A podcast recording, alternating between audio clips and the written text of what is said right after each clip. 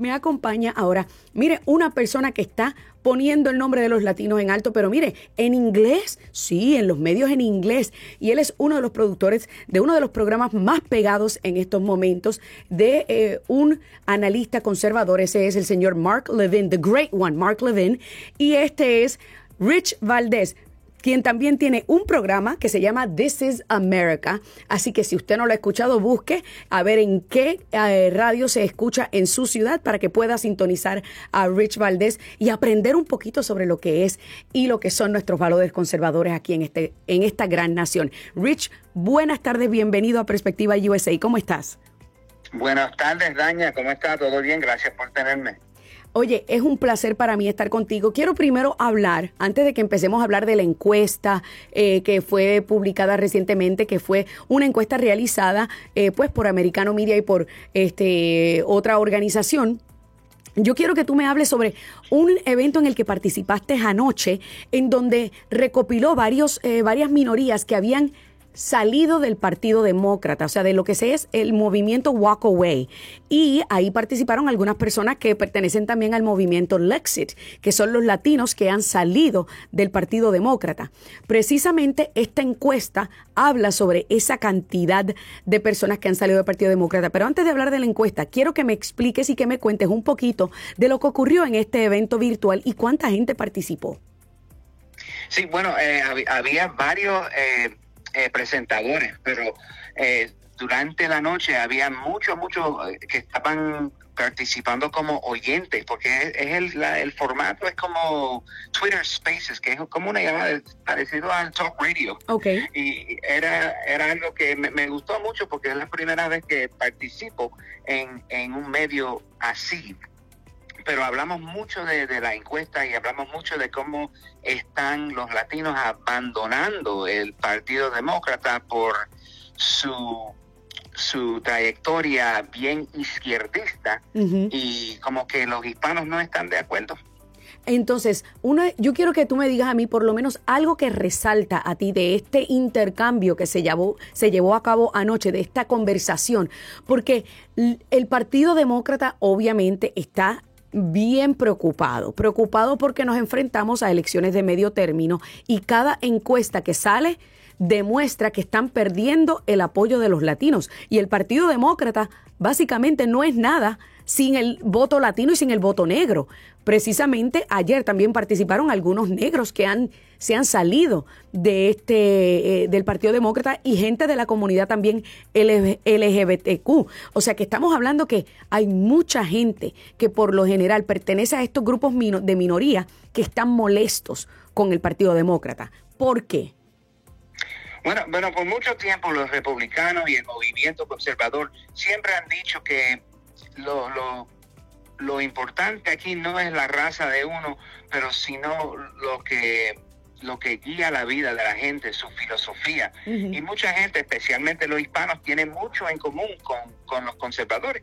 Dicen que lo, lo, principal en su vida es familia, la fe, eh, orden, no quieren crimen por todos los lados en las ciudades. Entonces se han encontrado en una situación donde los, más izquierdistas de, del Partido Demócrata están haciendo sus pólizas y, la gente no está de acuerdo. Entonces no tienen otra menos decir, creo que lo que estaba diciendo Trump y las pólizas de los republicanos está más eh, alineado con lo que yo pienso que pensé anteriormente. Ahora, una de las cosas que, por ejemplo, yo estaba eh, evaluando y, hablando, y es una de las cosas que yo toco en, mis programas constantemente, y tú lo mencionaste ahora mismo, hablaste de la fe.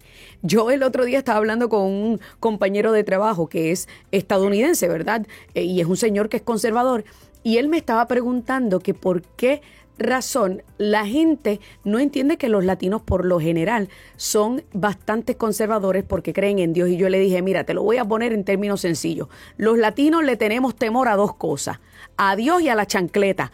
Y él, y él me miró, la chancleta, what's that? Yo le dije, the flip flop, the flip flop. You know, cuando mami se enoja y te tira con la chancleta voladora, te agarra de cualquier parte de la casa. Y él me miró y comenzó a reírse. Y sabes lo interesante del caso, que me dice que cuando él era niño también la mamá le tiraba con la, con la chancleta. Y yo le dije, ¿Are you kidding me? Me dice, Yeah, I just never thought of it, but yes. Y, y, encontramos una cosa que tenemos en común en nuestra crianza, ¿verdad? Que muchos de estos eh, con mentalidad woke hoy día dirían, es que eso es abuso infantil. Óyeme, ninguno de nosotros salimos trastornados con esa chancleta. Ay, bueno, es que la chancleta de mami tenía como un satélite para garantizar que siempre te, te cogía. Pero no, es, verdad. Y, estaba leyendo ayer en preparación para el town hall eh, que, hicimos unos artículos, eh, creo que era una opinión que sacó el New York Post hace como unos 5 o 6 días atrás. Y el, que lo escribió dijo que lo, eh, y te lo voy a decir en inglés porque dijo, Hispanics are hyper religious. Y, no era algo que, que, dijo de mala forma, pero era verdad. Por ejemplo, el, muchas culturas se, se saludan y dicen, hello, how are you, ¿cómo están? Pero eh, es muy común que el, el, el hispano, por, lo menos como yo me crié, era bendición daña. Eso es Que Dios te bendiga, mismo. Eso es y así. es verdad que nosotros en nuestra cultura eh, nos despedimos que Dios te cuide y que te acompañe. Amén, eso es así. La fe, porque la fe tiene que ver mucho con nuestra cultura, con nuestras vidas y la familia también. Entonces, sí, eh, es muy es muy lógico, en mi opinión, que, que el hispano que que yo, soy medio americanizado porque nací en Nueva York, eh, nací hablando inglés en la casa, pero todavía voy con, con las hijas mías a la iglesia todos los domingos, claro. tres domingos al mes, o a veces dos, pero siempre es importante. Claro. Y ah, cuando uno se pone a mirar la pregunta de, de, esta encuesta y haríamos uno cerca de la fe, yo, yo me puse a pensar, y si esa pregunta me lo hacen a la hija mía que tiene 16 o la otra, la mayor que tiene 20, eh, si, si fe es algo que, era importante en la casa cuando se criaron, yo me imagino que ellos dirían, ay sí, ¿cómo no? Eh, porque eh, era eso, porque había tantos peleas de, no, no, hurry up, you gotta wake up, you know, we have church. eso así. Y, yo digo que eh, eso es porque somos hispanos, porque mami y papi vinieron de Puerto Rico y, así era para mí. Claro. Y así fue para los hijos míos. Pero no sé si esa tradición y esa cultura eh, se transciende en, en, otros... Eh, culturas. En otras culturas y con otra gente. Pero ahí estamos nosotros hoy en día. Claro, y, qué bueno que mencionas eso y lo, de, y lo de la bendición, porque óyeme, yo no he conocido ninguna otra cultura que diga bendición mami, bendición papi, Dios te bendiga hijo, Dios te bendiga hija. De hecho, mis, herman, mi, mis hermanos, los dos se casaron con una muchacha estadounidense. O sea, y mis sobrinos ninguno piden la bendición porque no aprendieron, porque su mamá no les enseñó, porque no es tradicional. Entonces, cuando llegan y ven a, la abuela, ven a mi mamá, mi hermano entonces tiene que decirle, pídanle bendición a la abuela y ellos la miran como que, what dad? Porque tampoco saben español. Y yo le digo, listen, don't listen to papa. Papa didn't teach you how to say it, forget about it. Entonces, la mayor eh, me dijo, well, what does that mean? Entonces tuve que explicarle lo que significa pedir la bendición. Entonces, la del medio, que es la que más se ha interesado en aprender español, ve a la abuela y ahora le dice, claro, con su, con su acento bien gringo, bendición, Lela. ¿Por qué? Porque le gustó, le, le, gustó la explicación de lo que es la tradición latina de pedir la bendición, de tener siempre a Dios presente, de que no comenzamos nuestro día sin darle gracias a Dios. Y yo creo que, que eso es, sumamente importante y lo que marca esa, esa similitud que tenemos los hispanos con el Partido eh, Republicano. Otra cosa que encontré Rich, en esta encuesta, y yo no sé si a ti te sorprendió, a mí no me sorprendió, eh, pero la realidad es que le preguntaron a las personas que cómo se identifican. El 60% se identificó como hispano, ni siquiera como latino, como hispano.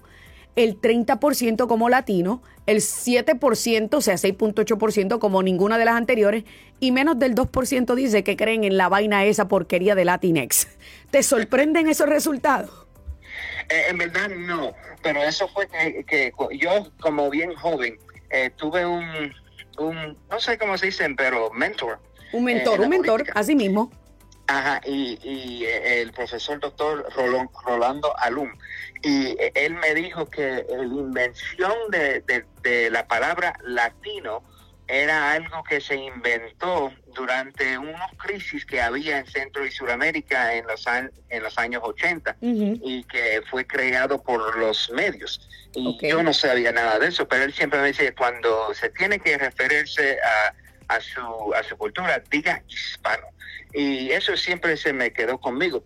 yo creo que la mayoría de la gente ah, también eh, cogen eso porque hay, hay mucho hay mucha gente como nosotros que, que somos hispanos pero caribeños y no somos de Latinoamérica eh, como de Sudamérica o Centroamérica. Entonces yo creo que eh, la palabra hispana es el, el, que le queda mejor a mucha gente. A todo el mundo, claro no había ninguna sorpresa en, las palabras de Latinx. Ay, Dios mío, el, invento, el invento de los woke. Óyeme, eh, Rich, tenemos que hacer eh, una pausa porque el productor después viene y se molesta conmigo porque me pasé del tiempo. Eh, quiero que te quedes conmigo porque en el próximo segmento quiero tocar el tema de qué le falta a los republicanos por hacer para atraer ese voto hispano, ya que estamos viendo que hay tantos abandonando el partido. Pero estamos hablando con Rich Valdés, mire, una voz importante en, en habla inglés, o sea, en, en las emisoras inglés, eh, pero es un New Yorker eh, que nos está representando dignamente. También trabaja en la producción de uno de los mejores programas de un conservador en inglés, Mark Levin. Eh, y estamos hablando sobre, pues obviamente, todo este movimiento de cómo eh, en los últimos años hemos visto muchos latinos abandonando el Partido Demócrata por muchas razones. Y antes de comenzar, yo te, yo te pregunté antes de la pausa, Rich, que qué tiene que hacer el Partido Republicano para poder llegar a esos latinos que están descontentos. Una de las cosas que yo le digo constantemente a los hispanos, y mira que yo me crié en una ciudad bien demócrata, igual que tú. Boston no ha tenido un alcalde republicano desde 1932. O sea, así de demócrata es Boston. Eh, y yo como que poco a poco aprendí sobre la política, porque a mi mamá tampoco le gustaba la política, no le gusta la política, yo sola, ¿verdad? Viendo lo que hacían, viendo lo que me prometían, y poco a poco fui entendiendo que, óyeme, todo lo que me decían, creciendo y criándome, para mí como que no me hacía sentido. Y poco a poco fui identificando mis valores y mis principios como muy distintos al resto de, de la población en la ciudad donde yo vivía. Pero no todo el mundo tiene la habilidad de hacer eso. Y una de las cosas que yo aprendí como puertorriqueña es que constantemente el Partido Demócrata se vende como el Robin Hood de los hispanos, como el salvador de los hispanos, como el que le va a traer la estadidad a Puerto Rico, como el que va a traer la reforma migratoria para los inmigrantes. Y cada ciclo eleccionario le cuelgan, o sea, le fallan, le incumplen a esas promesas. ¿Crees tú que eso es parte del descontento de los hispanos? ¿O crees tú que Donald Trump llegó a demostrar que aquí en este país todo el mundo tiene las mismas oportunidades de éxito, sin importar tu nacionalidad, dónde naciste o el color de tu piel? Pero lamentablemente la prensa nacional, en el, en el odio que le tenían a Donald Trump, no dejaron ver ese, ese lado positivo de él. Bueno, Dania, eh, lamentablemente eh, lo que dijiste es cierto, que no solamente la prensa, pero eh, entretenimiento, muchas industrias estaban en contra de Donald Trump, pero sin embargo él estaba diciendo las mismas cosas que dijo el presidente Ronald Reagan. y, y Reagan dijo famosamente que los hispanos son conservadores, pero todavía no lo han realizado. Y creo que eso es muy, muy cierto, porque eso se está realizando ahora mismo. La gente se está dando cuenta diciendo, mira, yo prefiero tener mi bodega, mi taller, mi, mi salón, lo que sea, hacer mi propio negocio, que estar de, esclavo para otro. Y muchos hispanos son así. Cuando yo estaba visitando, mi ex esposa es dominicana, estábamos en la República Dominicana y de, viaje de, de un casa de un familiar a otro y pasando y, por la orilla de la calle había gente vendiendo mango, vendiendo coco, vendiendo de todo como en, casa siempre. Claro. Y uno dice, bueno, eso es de, su cultura eh, de ser de ser empresario. Empresarial, correcto. Es así que uno vive. Y sin embargo, nadie está diciendo, Ay, voy, voy a esperar el, cheque del gobierno, porque en muchos países el gobierno no le está dando nada.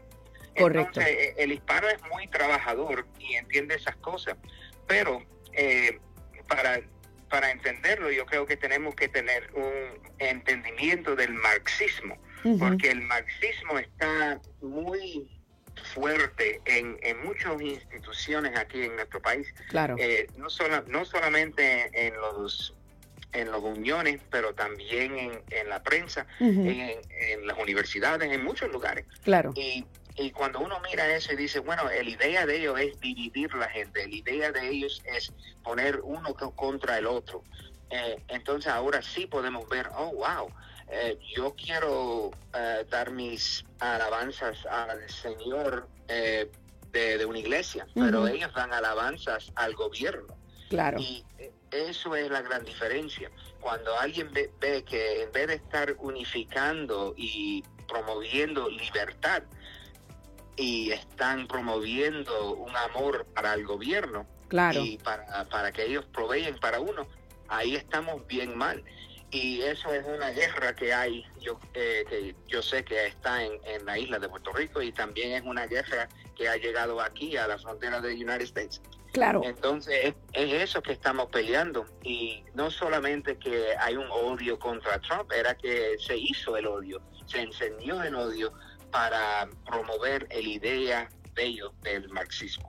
Increíble. Y realmente lo que yo le digo a todo el mundo, oiga, usted no me tiene que creer a mí, créale a los datos y la evidencia. Y los datos y la evidencia son irrefutables.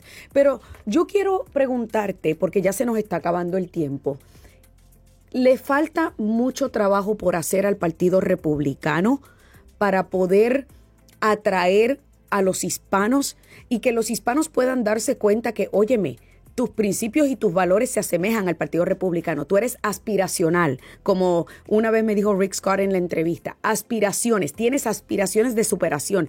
Eres trabajador, crees en el capitalismo y en tener tu propia empresa. Crees en un gobierno pequeño, porque los gobiernos grandes en nuestros países prácticamente han destruido los países. Crees en Dios sobre todas las cosas. Le falta mucho trabajo al Partido Republicano por hacer.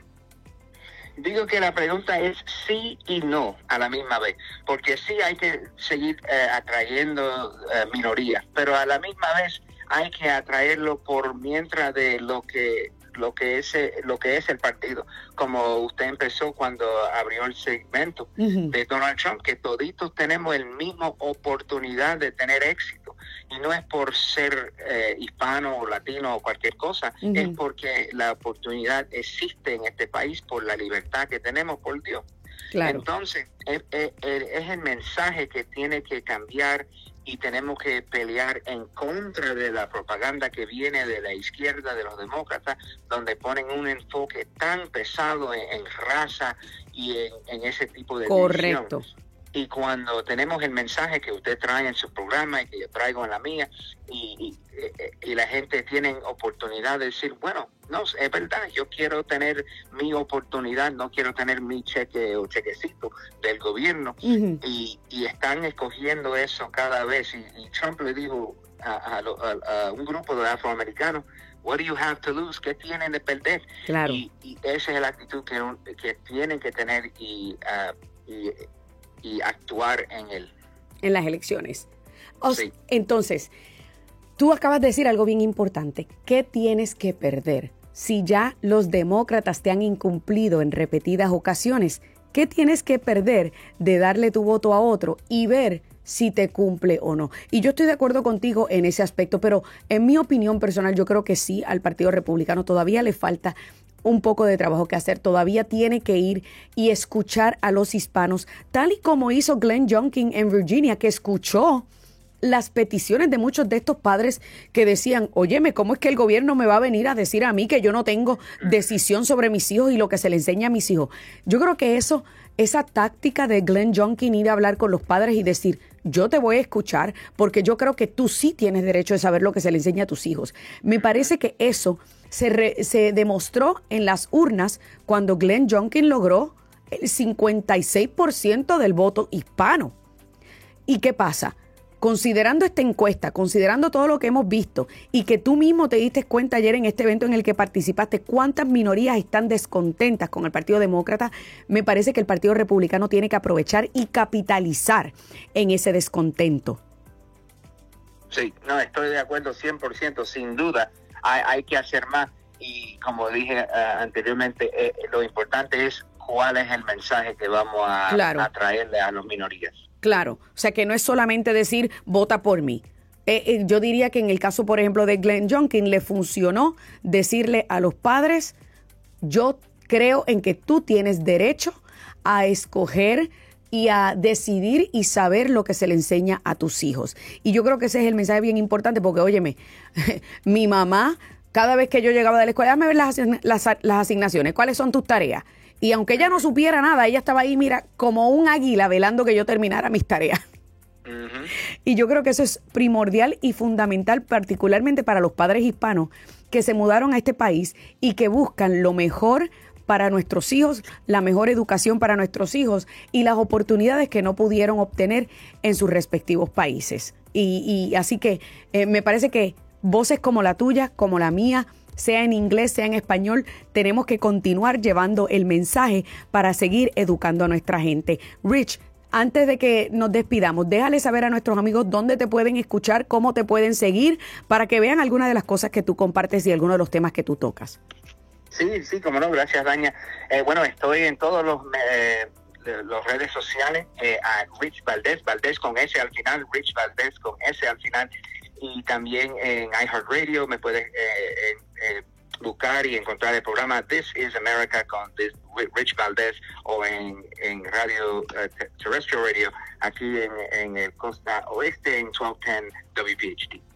Excelente. Muchísimas gracias, Rich. Sumamente agradecida de contar con tu presencia en este programa. Espero que se repita la visita. Yo sé que he tratado de invitarte a mi programa de redes sociales, pero como estás en ese momento de productor este, con el Great One Mark Levin, pues eh, no, no, no, hemos podido coincidir. Pero de verdad te agradezco tu tiempo eh, en este programa. Igualmente, y gracias por la invitación. Muchas bendiciones. This podcast is a part of the C Suite Radio Network. For more top business podcasts, visit c-suiteradio.com.